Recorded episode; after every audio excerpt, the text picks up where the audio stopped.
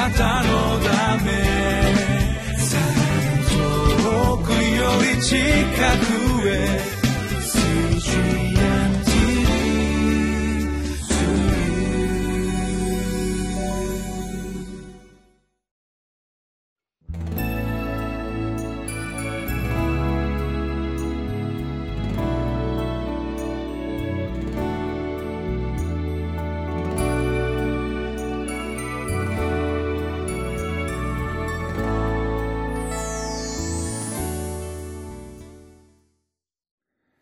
皆さんこんにちは。ニューオープ東京の牧師加藤伊作です。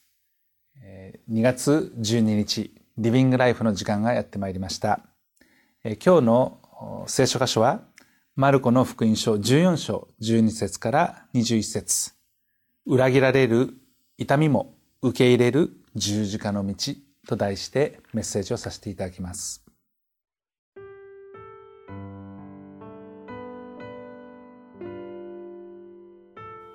マルコの福音書14章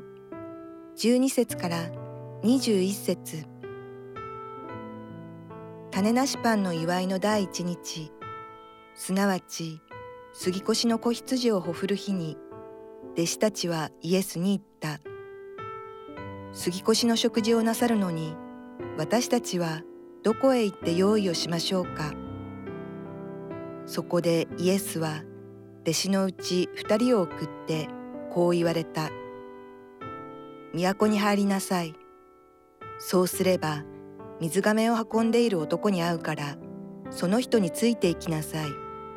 そしてその人が入っていく家の主人に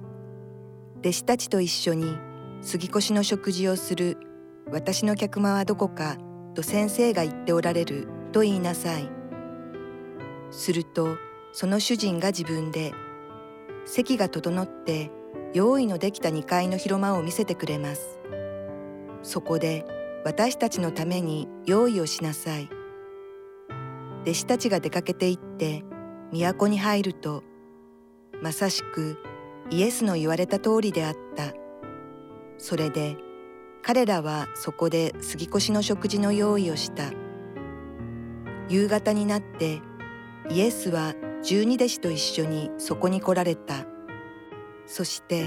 皆が席について食事をしている時、イエスは言われた。誠にあなた方に告げます。あなた方のうちの一人で私と一緒に食事をしている者が私を裏切ります。弟子たちは悲しくなって、まさか私ではないでしょうと代わる代わるイエスに言い出した。イエスは言われた。この12人の中の一人で私と一緒に鉢に浸しているものです。確かに人の子は自分について書いてある通りに去っていきます。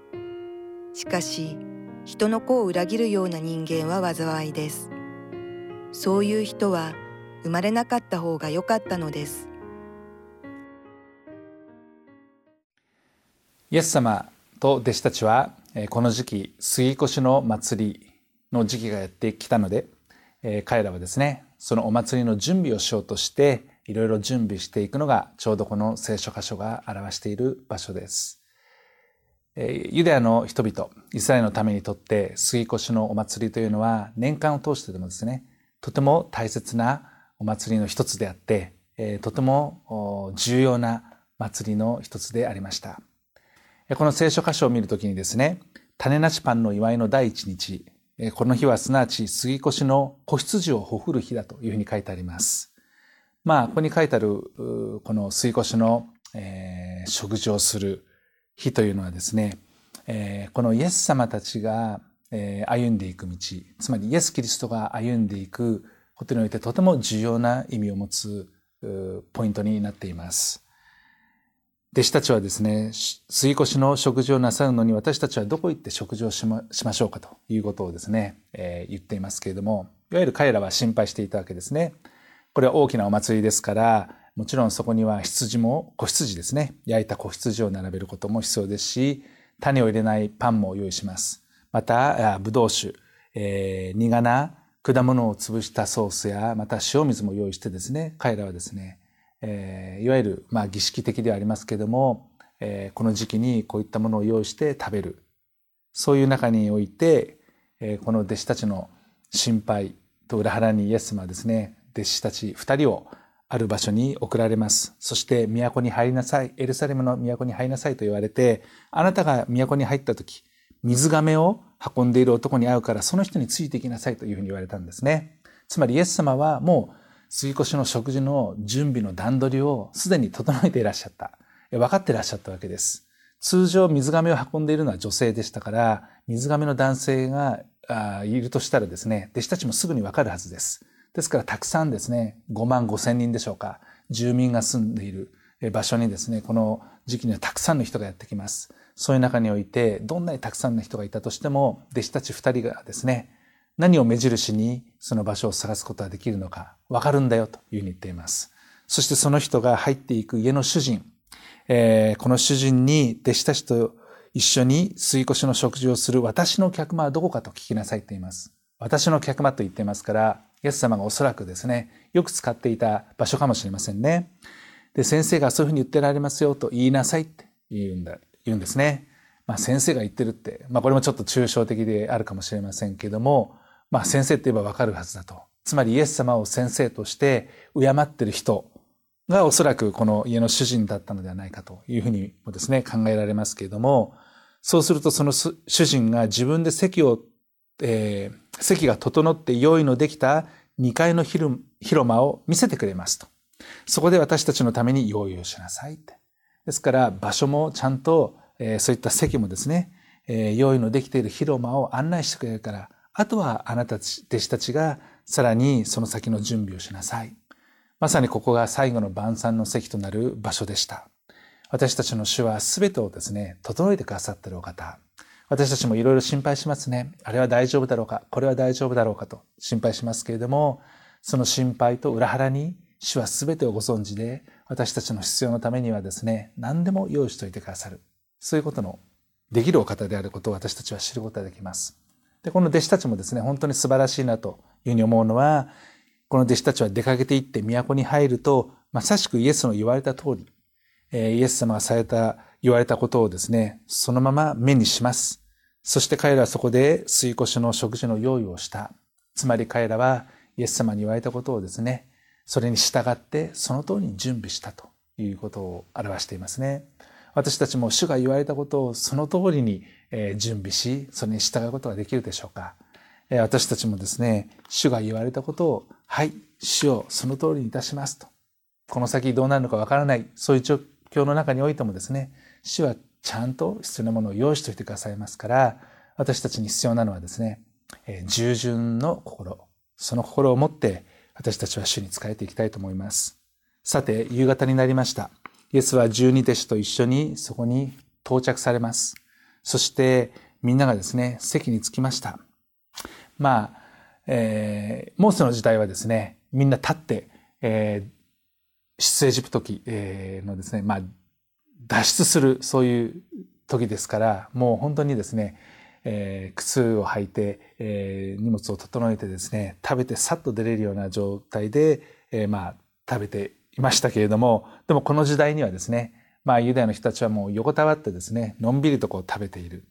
まあ、ある意味もう奴隷でない、え、身分ですし、ある意味自由な、あそういう時代でしたから、彼らは横たわって席に着く余裕があって、まあ、食事をしている時代にあったんですね。イエス様は彼らに言います。誠にあなた方に告げます。あなた方のうちの一人で私と一緒に食事をしている者が私を裏切ります。イエス様はですね、自分が一緒に食事をしているその中に裏切り者がいるってことをご存知だったんです。でも主はですね、それにとらわれることなく、えー、そういう人がいるってことも分かりながらも、イエス様はいつものように食事をされました。私たちもですね、教会の中で人間関係の苦しみを覚えることがあります。普段と変わりなく主に仕える。また、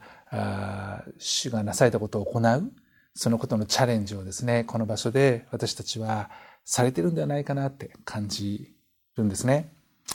その言葉を聞いた時に弟子たちはですね、悲しくなりました。まさか私ではないでしょうねって。裏切るものとなるのはまさか私ではないでしょうねって言うんですね。でも私たち誰でもイエス様を裏切ってしまう可能性は持っているんです。誰一人罪を犯さない自信を持つことなどできません。イエス様は言われました。この12人の中の一人で私と一緒に蜂に浸しているものですと言われています。そこでこの一緒にイエス様と最後の晩餐をしていた時に、え、用意された食べ物の鉢に浸していたものパンを浸していたものは誰だかというとユダでした確かに人の子は自分について書いてある通りに去っていきますイエス様のこれからの歩みとしては十字架の死が待っているってことを言っていますねしかし人の子を裏切るような人間は災いです。そういう人は生まれなかった方が良かったのです。かなり辛辣な言葉をイエス様は言われています。そこには悲しみが溢れています。その十字架の死は神の御心でした。でも、そういう中にあって裏切ってしまったものは生まれなかった方が良かったんだと。果たしてイエス様を裏切ったのはユダだけだったでしょうかそうではないですね。弟子たちみんなイエス様を裏切ってしまいました。結局ペテロも私は主なんか知らないって言って拒みますイエス様は共にいてくださ一緒にいてくれるんだろうなと思って期待していた、まあ、期待していたかどうか分かりませんけれどもそう思っていたかもしれませんがでも人々、えー、弟子たちはですね逃げていってしまいましたね私たちにも主は本当にまあ期待を寄せることもあるでしょうけれども私たちの弱さから言うならば私たちも同じように主を裏切ってしまうことは多分にありますね。いや全員が何かしらの時点でイエス様を裏切ってしまっているそういったところがあるかもしれません。十字架の歩み道、えー、歩み道というのはとても辛いものです。苦しいものです、えー、その身に受ける痛みだけではなくて心に来る痛みっていうのはそれ以上に痛いものですね。でもその痛みを通らなければこの救い主が本当の意味で私たちを理解して本当にこの救いの中に預かることのできるような働きをすることはできなかったわけです。それを選び取ってくださった神の子、救い主、イエス・キリストのなされた贖いの技に私たちは目を向けて感謝して、それがいかに私たちにとって大きなことであるか、そのことを覚えて今日も歩んでいきたいと思います。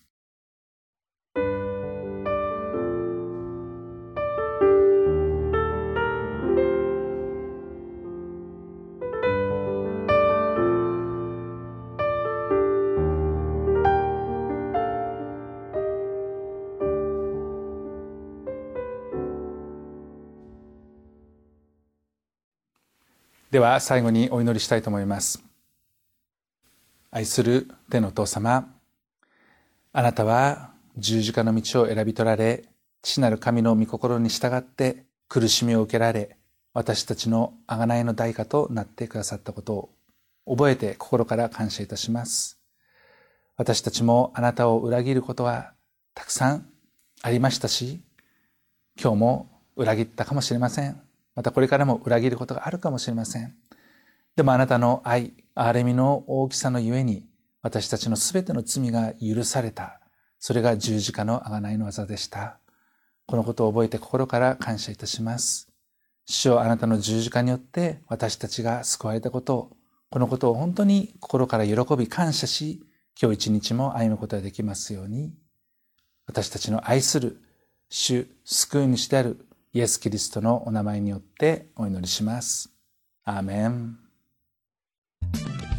なたのため遠くより近く